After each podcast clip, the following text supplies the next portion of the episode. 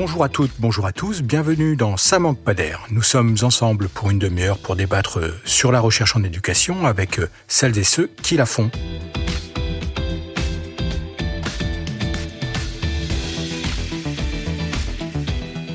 Au programme aujourd'hui, l'accès à l'enseignement supérieur.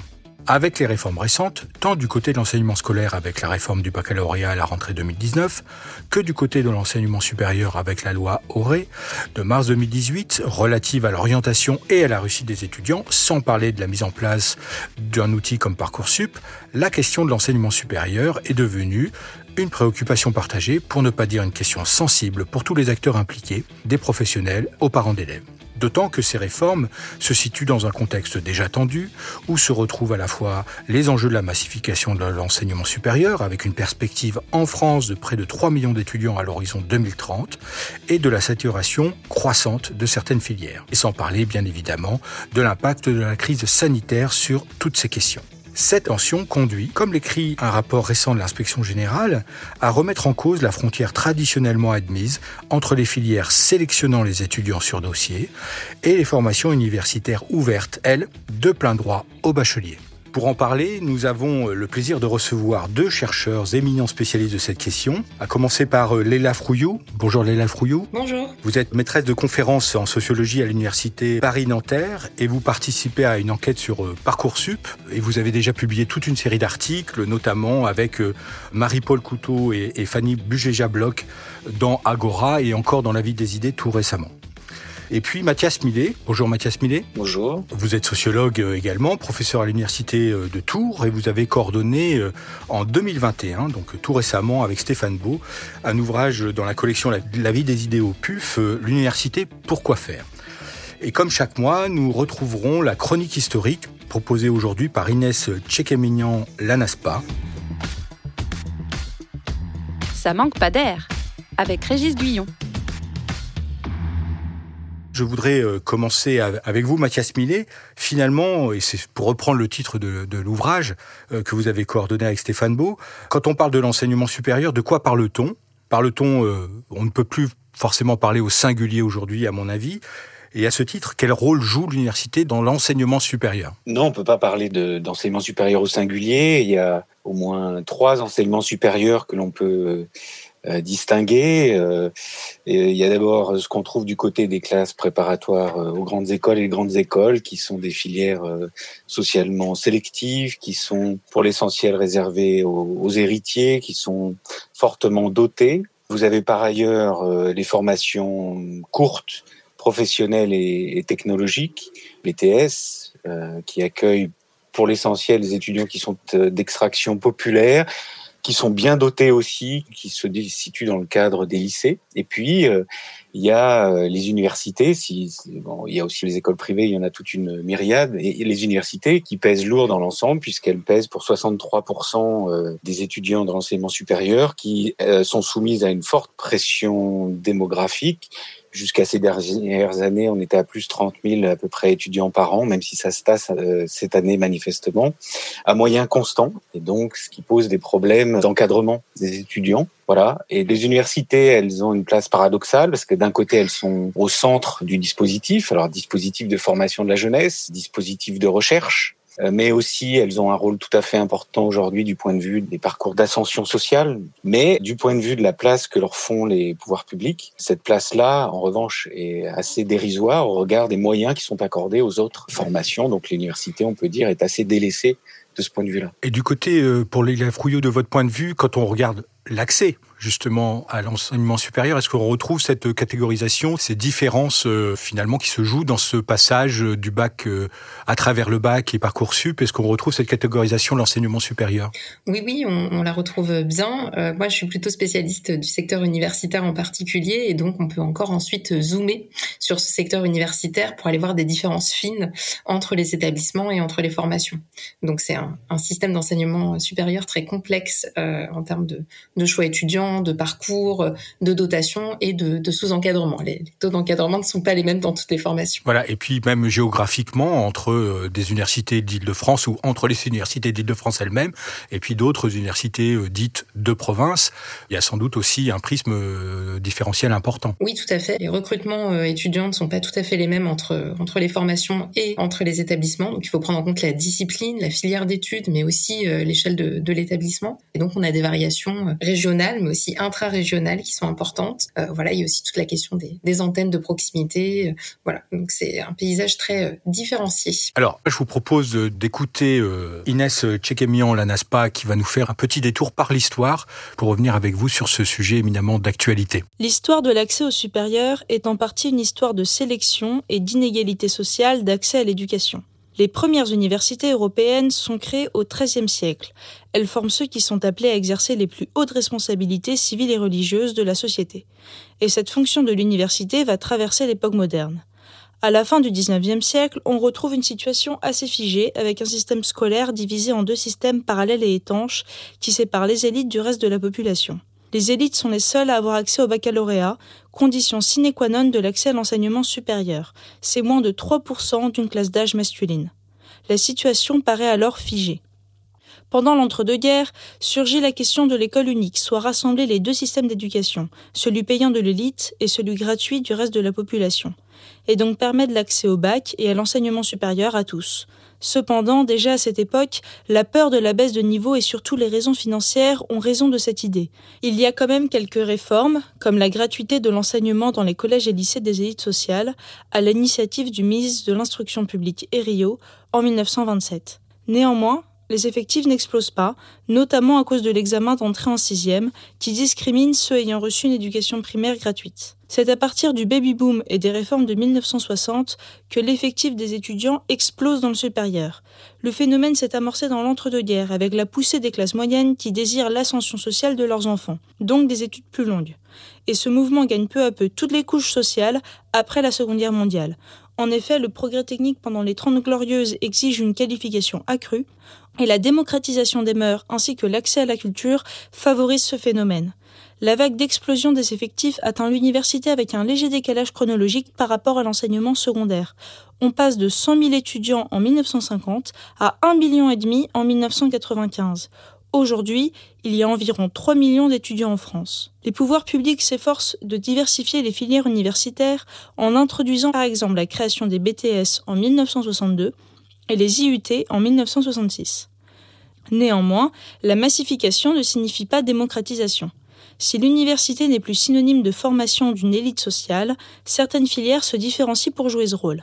L'élitisme se renforce avec la coexistence de deux systèmes dans le supérieur, les grandes écoles d'un côté et l'université de l'autre, avec d'un côté un monde élitiste, professionnalisé, avec des étudiants issus des PCS favorisés qui vont dans les classes préparatoires aux grandes écoles et dans les grandes écoles, c'est 4% des effectifs du supérieur et un tiers des dépenses dans l'enseignement supérieur. De l'autre, un monde socialement hétérogène, massifié et qui fait face à un enseignement bien moins encadré et aux débouchés de l'université parfois fragiles. Sans compter qu'au sein des filières universitaires, il existe des nuances. Les études de droit, de médecine, de pharmacie sont sélectives et socialement valorisées. Elles se différencient du reste en créant des parcours spécifiques. Il existe même une différenciation au sein des filières les plus courtes et professionnalisantes. Les IUT, par exemple, sont devenues une filière d'excellence. La majorité des admis viennent d'un bac général et non d'un bac technologique qui est pourtant le public visé à la création de cette formation. De plus, l'enseignement supérieur s'est essentiellement démocratisé au niveau de ses premiers cycles. Le mouvement de démocratisation s'essouffle dès qu'on atteint les diplômes les plus élevés. Ainsi, entre 2010 et 2019, le nombre d'étudiants en licence augmente de 150 000 et seulement de 70 000 en master. Ainsi, selon un travail de l'INSEE réalisé en 2007 par Valérie Elbouy et Chloé Tavant, l'enseignement supérieur dans son ensemble s'est moins démocratisé que le baccalauréat. Aujourd'hui, la sélection des différentes filières dans l'accès à l'enseignement supérieur met en jeu les stratégies des étudiants sur la plateforme Parcoursup, plateforme qui succède à APB en 2018. Parmi les nouveautés du dispositif, on trouve l'écriture d'une lettre de motivation, ou aussi appelée projet de formation motivé, et parfois d'un CV exigé pour certaines filières. Ainsi, tous les étudiants, et pas seulement ceux qui aspirent aux filières sélectives, adoptent une perspective marchande de leur dossier d'admission. Ils doivent montrer et même prouver leur valeur, leur potentiel, et cela dès leur entrée en première année du supérieur. À cela s'ajoutent les inégalités de l'aide familiale.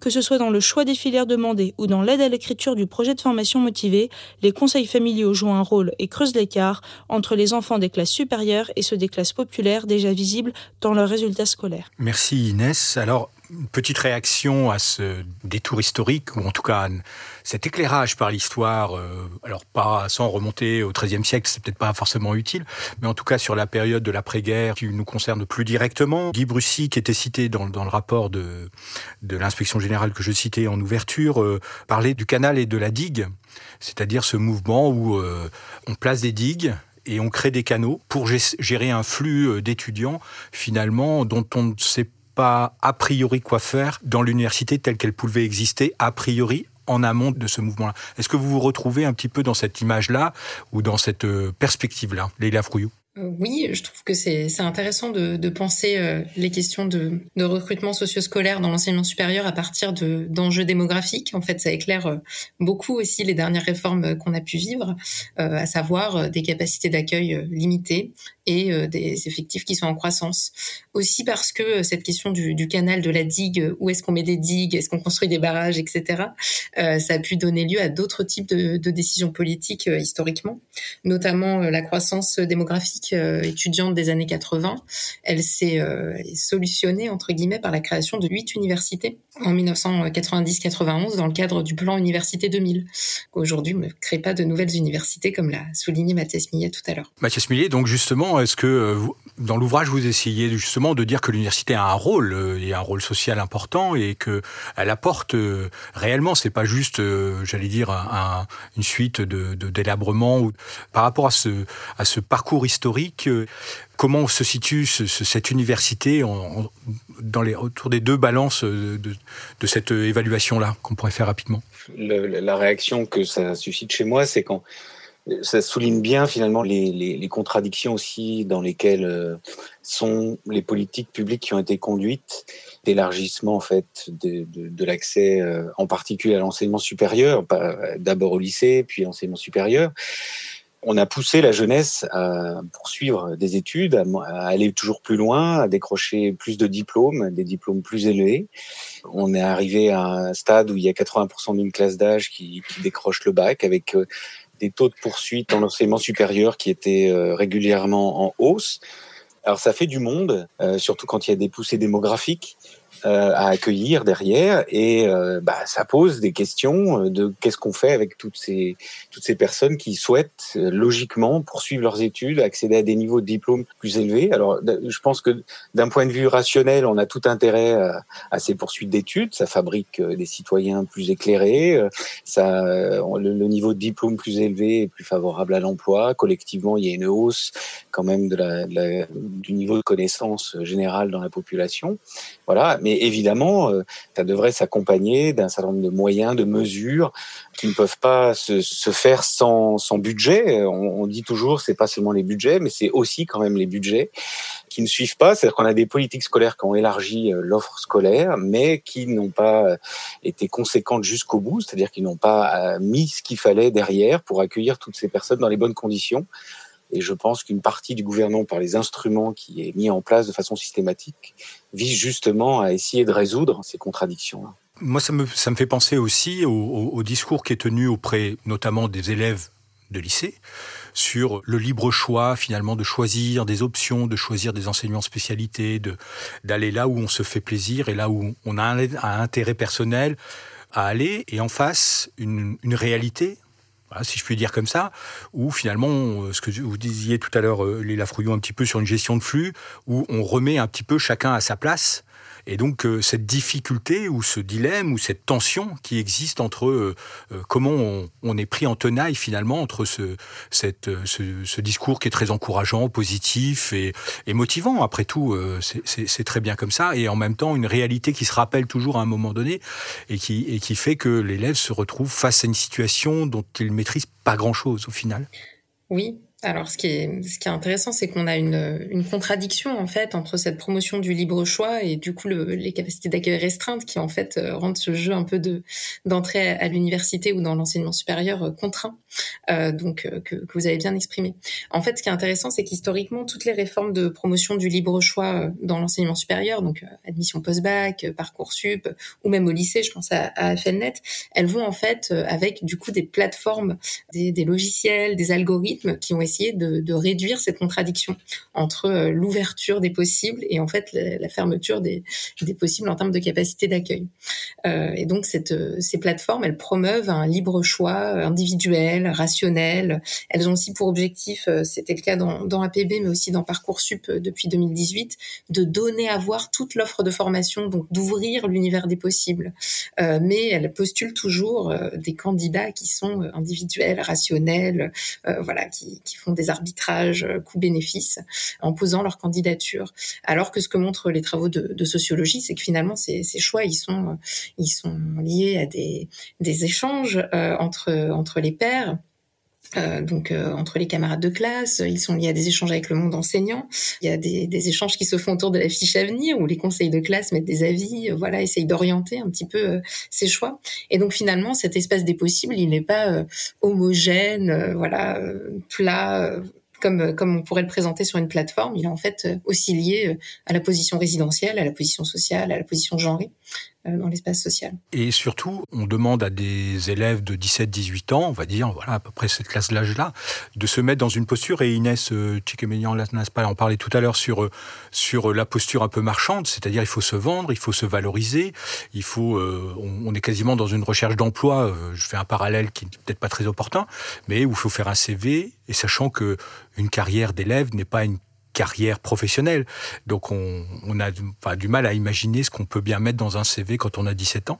Et puis dans une lettre de motivation finalement où on remplit des, items euh, euh, pour se raconter, se mettre en scène, se valoriser face à, alors qu'il n'est pas un employeur, mais du coup qui est un futur formateur ou un, futur encadrant euh, d'études.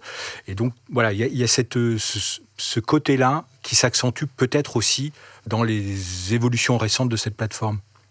Oui, c'est ce qu'on c'est ce qu'on a essayé de montrer avec oui. Euh, Clément Pain et Agnès Van Zanten hein, en, oui. en, documentant un petit peu le, le, le passage d'APB Dans un article de l'année sociologique qui est paru il y a un an, je crois. Et donc, on essaye de montrer ce renforcement de la tonalité marchande euh, du dispositif hein, que vous avez bien résumé, notamment autour de, de, ces candidatures avec projets motivés, mise en scène des, des capacités ou des activités extrascolaires, euh, qui, qui, qui, en fait euh, comment dire, aussi appuyé par, euh, par du capital culturel et du capital social. Hein. Je rappelle qu'on peut aussi euh, payer des coachs Parcoursup pour euh, être aidé à écrire ces projets motivés. Bref, projets motivés qui ne sont en fait pas toujours lus d'ailleurs par les commissions pédagogiques qui classent les vœux, dans la mesure où parfois on a des milliers de candidatures et, et très peu d'heures pour, pour les classer. Oui, puisque vous expliquez, c'est qu'on du côté université, on regarde pas ceux qu'on ne prendra pas, c'est sûr. Je caricature, mais c'est en gros les trois catégories. Ceux qu'on va prendre parce qu'ils correspondent pile au profil qu'on cherche. Mmh. Et on va surtout regarder les dossiers qui sont entre deux, où il y a une forme d'hésitation. Tout à fait. Et ça, ça correspond à peu près à, à l'importation dans, dans, le secteur universitaire qui jusqu'ici n'était pas, pas sélectif. Enfin, une partie de ce secteur n'était pas sélectif. De processus de recrutement euh, qu'on avait déjà documentés en classe préparatoire ou dans les sections techniciens supérieurs. C'est les travaux de, de Sophie Orange pour, pour ces derniers. Voilà. Mais c'est c'est une modalité de classement qui était euh, jusqu'à quelques années inconnue de certaines formations universitaires dites non sélectives. Et donc ces projets motivés sont lus euh, quand euh, on essaye du coup de traiter les dossiers un petit peu à la marge. Alors parfois les collègues disent tous les dossiers aussi, hein, cela arrive. Et ça c'est souvent dans les formations qui ne sont pas en tension et on a le temps de, le faire. Et sinon on a quand même une primauté aux notes qui est une autre caractéristique intéressante de ces plateformes AFELNet, APB, Parcoursup, voilà. c'est que on, on prend compte les dossiers scolaire et on prend compte notamment les notes, les notes euh, au baccalauréat. Et le contrôle continu. Et maintenant le contrôle continue, puisqu'en fait euh, Parcoursup a été euh, mis en place au moment avec, de manière cohérente et articulée avec la réforme du baccalauréat. Et donc, Mathias Millet, quelque part, on retrouve aussi, euh, à travers ces processus là qu'on est en train de décrire, avec des effets qui étaient cités dans la, dans la chronique tout à l'heure aussi, hein, le, de la mise en concurrence des filières, des formations. Comme vous venez de le dire, Leïla Frouillot, aussi une, une mise en tension autour de la sélection toute formation devient sélective, mine de rien. Oui, alors moi je pense qu'il faut dire plusieurs choses là-dessus. C'est sur les processus de sélection et d'inscription dans l'enseignement supérieur. Je pense qu'il faut quand même rappeler le, paradoxe de la situation dans laquelle on se trouve aujourd'hui, qui est euh, d'une part évidemment que le libre choix est, très largement illusoire, comme l'a rappelé Leïla Frouillou. Euh, en fait, on a des, espaces de projection euh, dans lesquels sont situés les étudiants qui arrivent sur le marché de l'enseignement supérieur ça veut dire que si j'ai un bac professionnel, il est peu probable que je me projette, par exemple, vers une classe préparatoire grandes écoles.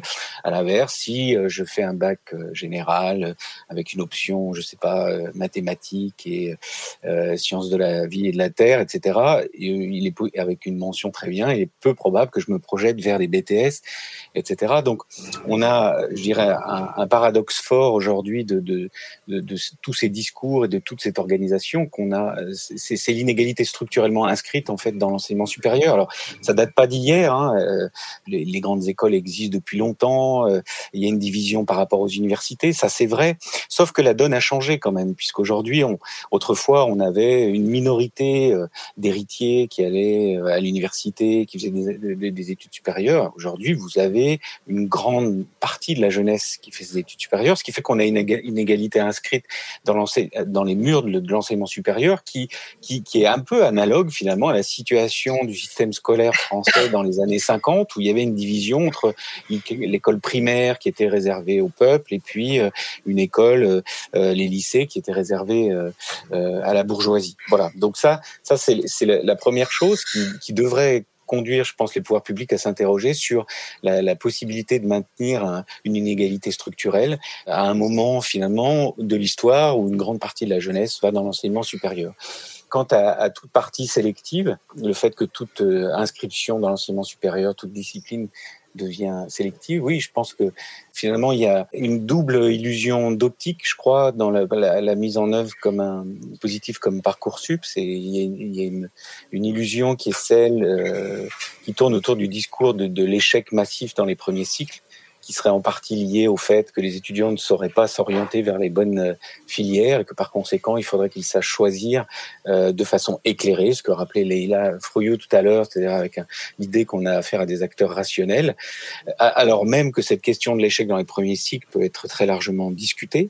Et puis, euh, je dirais qu'il y a, y a le modèle justement de, la, formation des élites, c'est-à-dire cette idée qu'une mise en concurrence est, est bonne pour le niveau, quoi, on pourrait dire ça comme ça, et que ça compte à, tirer les choses vers le haut, alors que toutes les études, et elles sont nombreuses, montrent que ça ne marche pas comme ça.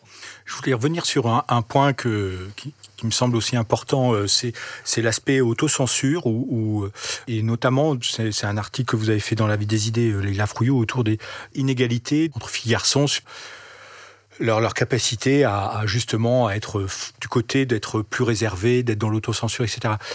Voilà, quel est votre juste le point de vue sur, sur cette dimension-là de, de la problématique? Alors c'est vrai qu'il y a tout, euh, tout, un courant ou plusieurs travaux en fait qui, euh, qui, mettent en évidence des effets d'auto-élimination, d'auto-censure euh, dans les classes populaires, particulièrement prononcés du côté des classes populaires féminines, notamment dans l'entrée à l'enseignement supérieur. Ce qu'on essaye de, de, faire quand on regarde avec Marie-Paul Couteau et, Fanny Bugéja-Bloch les, les parcours d'entrée dans l'enseignement supérieur, dans les formations universitaires plutôt liées à ce qu'on appelle le care, donc le soin, l'éducation, voilà, et donc plutôt liées à des trajectoires féminines c'est de montrer qu'en fait, il n'y a pas que de, l'auto-élimination et de l'autocensure, puisque on a beaucoup de, personnes qui avec parcoursup ont candidaté dans des sections techniciens supérieurs ajustées, enfin adéquates euh, à leur parcours scolaire antérieur et à leur projet professionnel, euh, projet professionnel euh, qui se construisent du coup autour de ces métiers de l'éducation, du soin, etc. Mais que comme ces filières de STS sont particulièrement demandées et donc saturées en, en Seine-Saint-Denis en tout cas et en Île-de-France plus généralement, eh euh, ces, jeunes filles se retrouvent euh, en première année euh, d'université dans des filières comme la sociologie, par exemple pour n'en citer qu'une. Euh, ce qui n'est pas forcément incohérent avec leur, euh, projet professionnel, puisque euh, ces premiers cycles universitaires peuvent permettre en fait de reboucler avec ces formations liées au secteur social, médical, à l'éducation, à la préparation de concours, ce genre de choses.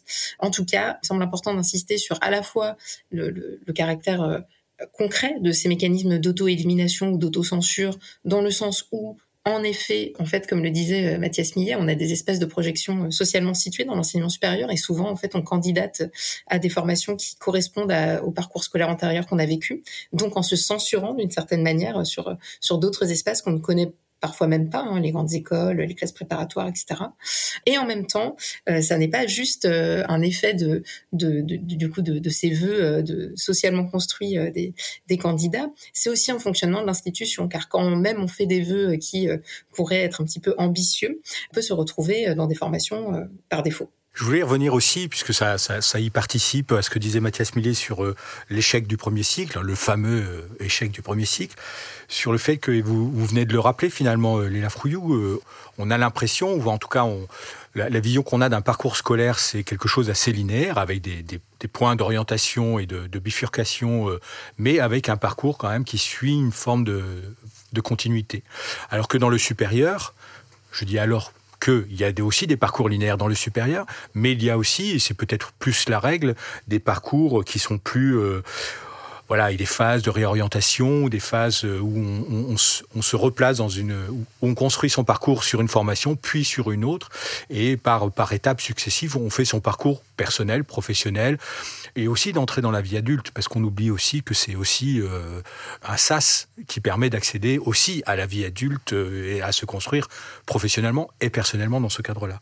Voilà, comment vous, regardez cette euh, finalement cette inadéquation, ce malentendu de finalement deux objets qui fonctionnent pas tout à fait de la même manière, alors qu'on a peut-être dans les discours avoir tendance à vouloir les linéariser davantage?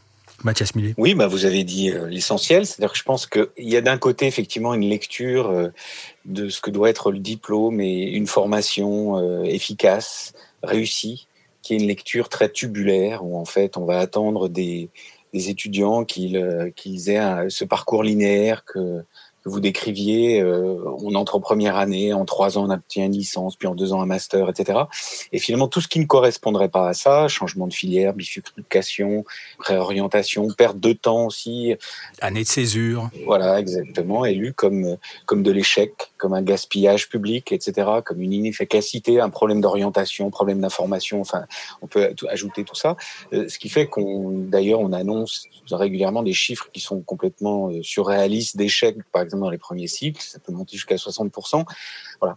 Sauf que le problème, est qu'effectivement les études ça se passe pas forcément comme ça. Et c'est pas juste euh, l'entrée dans, dans, une filière qu'on va suivre de façon complètement linéaire et, sans heurts l'enseignement supérieur c'est aussi un moment où se définissent euh, des vies euh, des vies professionnelles mais aussi des vies personnelles où j'allais dire les étudiants se calent aussi leur goût c'est-à-dire essayent de voir qu'est-ce qu'ils préfèrent qu'est-ce qui leur convient qu'est-ce qu'ils pourraient faire etc donc je pense que on ne peut pas raisonner en fait les parcours des étudiants aujourd'hui sans tenir compte du fait que le sens même des études supérieures a changé dans nos sociétés, puisqu'une très grande majorité, une grande partie de la jeunesse accède aujourd'hui, y compris parmi les classes populaires, accède aujourd'hui à, l'enseignement supérieur, ce qui fait qu'on fait toujours, euh, j'allais dire, des, des études euh, pas, pas, par goût pour les études, mais aussi parce que il faut un diplôme, parce que il est trop tôt pour rentrer sur le marché du travail, parce que on veut, euh, voilà, y voir plus clair sur ce que l'on pourrait faire par la suite, etc.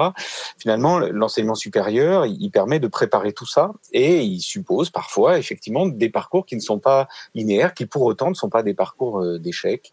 Une entrée l'enseignement supérieur peut être une position d'attente. Des étudiants peuvent trouver un emploi euh, rémunérateur qui leur convient et finalement quitter cette euh, la, la filière qu'ils occupaient. Peut-être qu'ils ont pu être refusés dans un premier temps dans une filière dans laquelle ils sont acceptés dans un second temps et donc ils s'y réorientent etc., etc. Et donc tout ça n'est pas du gaspillage.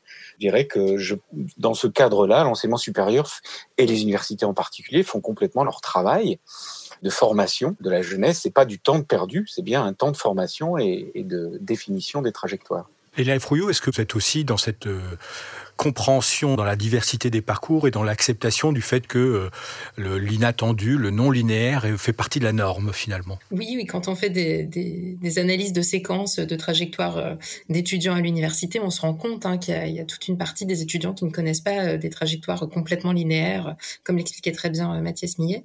Ce qui est intéressant, c'est aussi de se poser la question de la manière dont les commissions pédagogiques qui acceptent les dossiers dans Parcoursup ou à d'autres niveaux universitaires prennent en compte ces dossiers de réorientation réorientation. Aussi, du coup, des, un peu des, manières dont on valorise en tant qu'enseignant, euh, parfois même sans s'en rendre compte, hein, les parcours linéaires, puisque souvent c'est aussi ceux que qu'on a plutôt eu tendance à connaître en tant qu'enseignant. Hein, voilà, de, faire un peu toutes les étapes euh, sans, sans redoubler, sans se réorienter, etc. Parfois en se, en se réorientant d'ailleurs, heureusement, mais mais voilà. Donc c'est une question importante dans parcoursup, par exemple, la place des réorientations, et qui est en train d'être travaillée par Marie-Paul Couteau. Il y a une question derrière, euh, c'est aussi qui s'occupe dans la construction des dossiers dans Parcoursup et, aussi dans cette phase de réorientation. On voit aussi la place et l'importance que les parents jouent dans la maturation du projet, dans l'accompagnement de leurs enfants.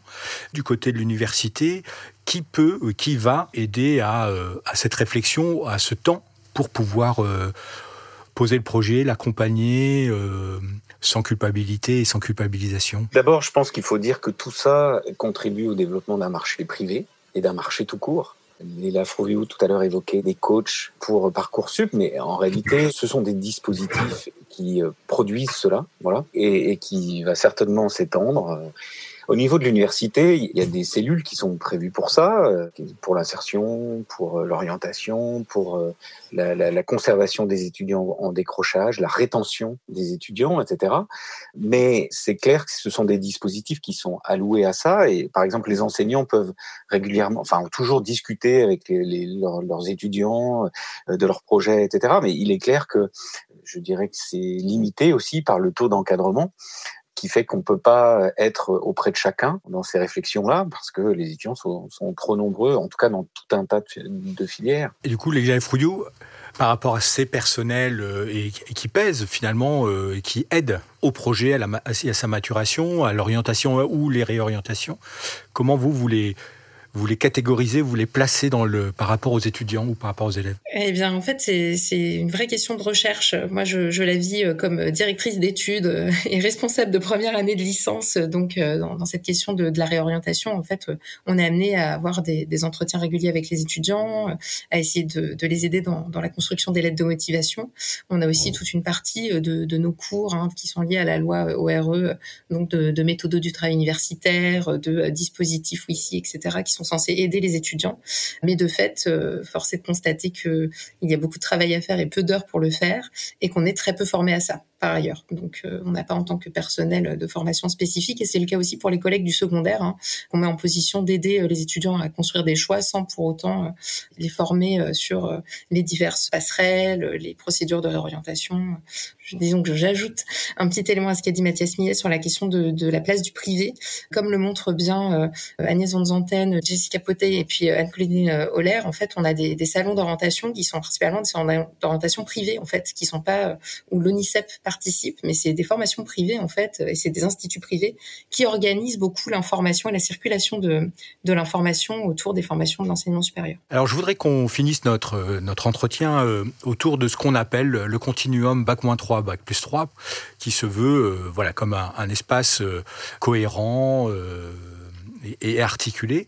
Et on voit bien avec tout ce qu'on s'est dit depuis, euh, depuis une trentaine de minutes que, euh, en fait, ces articulations qui se jouent autour de la question de l'accès du, baccalauréat et, et, de ce moment un peu critique, j'allais dire, que finalement, il y a d'autres articulations qui doivent être pensées derrière. On vient de le dire euh, sur les personnels, sur la connaissance réciproque des réalités, des formations, des attendus on voit bien l'enjeu des attendus des universités commence à transparaître du côté des, des, professionnels du second degré. Comment vous, vous voyez cette question du continuum? Est-ce que du coup on reste de l'ordre du vœu pieux et de quelque chose qui est une perspective, j'allais dire, ou d'un affichage, ou est-ce que quelque chose qui justement doit être mis sérieusement au travail pour que les élèves ne soient pas euh, perdus dans un, espace euh, où c'est eux qui vont se retrouver de toute façon les victimes ou en tout cas les, les, perdants dans ce processus-là Alors c'est une question compliquée. à laquelle je vais peut-être répondre par un pas de côté. Je dirais que ce, continuum, il change pas grand-chose pour euh, les, les, élèves, les familles qui sont déjà très bien au fait des enjeux, des logiques, euh, des tri qui s'opèrent à la fin du secondaire et, et dans l'enseignement supérieur. Ceux-là savent s'orienter sans trop de difficultés, n'ont pas besoin forcément d'aide extérieure. En revanche, euh, la question se pose pour les, les autres euh, qui doivent s'orienter dans ce qui s'apparente, c'est vrai, un maquis. Et je suis pas sûr que la situation soit beaucoup plus claire depuis qu'on ait décrété ce bac moins 3 plus 3, dans, la mesure où, par exemple, des outils comme justement Parcoursup créent beaucoup d'incertitudes et de confusion, en fait, parmi les, jeunes lycéens qui sont très stressés sur euh, euh, ce moment qui vient où il va falloir faire des choix, euh, dans quel ordre, comment, etc. Ou qui n'ont pas toujours l'impression d'être toujours bien aidés du point de vue du secondaire parce que je pense que les enseignants eux-mêmes sont assez voilà dépourvus par rapport à tout ça. Et je dirais que cette incertitude, on la retrouve aussi du côté des filières d'inscription dans l'enseignement supérieur qui ne savent jamais trop à quoi s'attendre en termes, par exemple, d'effectifs, euh, etc. Et donc, finalement, ça, ça crée beaucoup d'incertitude et d'une certaine façon de, précarité par rapport à l'avenir. Voilà. Et, et j'ajouterais une dernière chose, c'est que pour ceux qui auraient besoin justement d'informations ou d'y voir plus clair ou d'être accompagnés, je pense aussi qu'il faudrait, il faut dire que parmi les conditions d'études et d'orientation, il y a les conditions matérielles qui sont très importantes. Alors c'est vrai le fait d'y voir clair, mais aussi le fait même de pouvoir faire des études. Faire des études, ça coûte très cher. Et aujourd'hui, on voit venir tout un ensemble d'étudiants qui n'ont pas les moyens euh, ou, de façon très fragile de faire des études supérieures, qui sont obligés de travailler à côté, donc qui peuvent consacrer qu'un temps très limité à, euh, à leurs études et qui peuvent se retrouver dans des situations extrêmement difficiles socialement, économiquement, lorsque des difficultés comme par exemple la pandémie euh, surviennent. Voilà. Et ça, par exemple, la question des les pouvoirs publics ne, ne pose pas vraiment cette question, en tout cas pas de façon suffisamment sérieuse, à mon avis. Je, je repose ma question autrement, mais du coup, ces phases de transition, de passage euh, quand on est dans l'enseignement euh, scolaire euh, de la maternelle au primaire, du, primaire au collège, du collège au lycée. On sait qu'à chaque fois, il y a un passage à risque important. Et, la question que je pose, c'est finalement, est-ce que le pas est encore plus compliqué vis-à-vis -vis du supérieur? Parce qu'on change radicalement d'univers, de personnel et de perspective, et que finalement, c'est aussi cette rencontre entre professionnels, du point de vue métier, j'entends, hein, du, point de vue de, de ce qu'on fait quand on travaille dans le secondaire et qu'est-ce que l'on fait quand on travaille dans le supérieur, est cette rencontre qui n'est pas encore tout à fait là. Mais peut-être que ça dépend aussi de, des espaces d'enseignement supérieur dont on parle, hein, puisque de fait, euh, les classes préparatoires aux grandes écoles ou les sections techniciens supérieurs, ou même les, les BUT où il y a énormément de d'heures euh, par semaine euh, qui sont dans l'emploi du temps des étudiants, réduisent un petit peu la transition entre entre l'emploi du temps du lycée, le fonctionnement du lycée et le fonctionnement de l'enseignement supérieur. Cet écart-là est très fort à l'université, c'est ce qu'a montré Stéphane Beau depuis longtemps déjà. Et peu de solutions pour réduire cet écart, parce qu'on a aussi peu d'heures dans, dans les emplois du temps, ce qui reboucle avec notre propos introductif sur les taux d'encadrement et, le financement de, de cet espace de l'enseignement supérieur. Il y a des choses qui sont intéressantes. Hein. Demander aux étudiants, aux lycéens de venir voir à quoi ressemble un cours d'amphi à l'université, c'est une piste intéressante, mais ça résoudra pas justement ce, cet écart lié euh, à l'encadrement institutionnel qui du coup n'est pas le même à l'université et au lycée. En fait. Bien, un grand merci à, à, vous deux pour cet échange passionnant sur un sujet sur lequel on reviendra sans doute. Ça manque pas d'air, une émission de Régis Guyon. Elle a été préparée avec Inès Tchékémian Lanaspa, étudiante à l'ENS de Lyon, à la réalisation Sébastien Boudin, au mixage Laurent Gaillard de Réseau Canopé. Rendez-vous le mois prochain pour une nouvelle émission.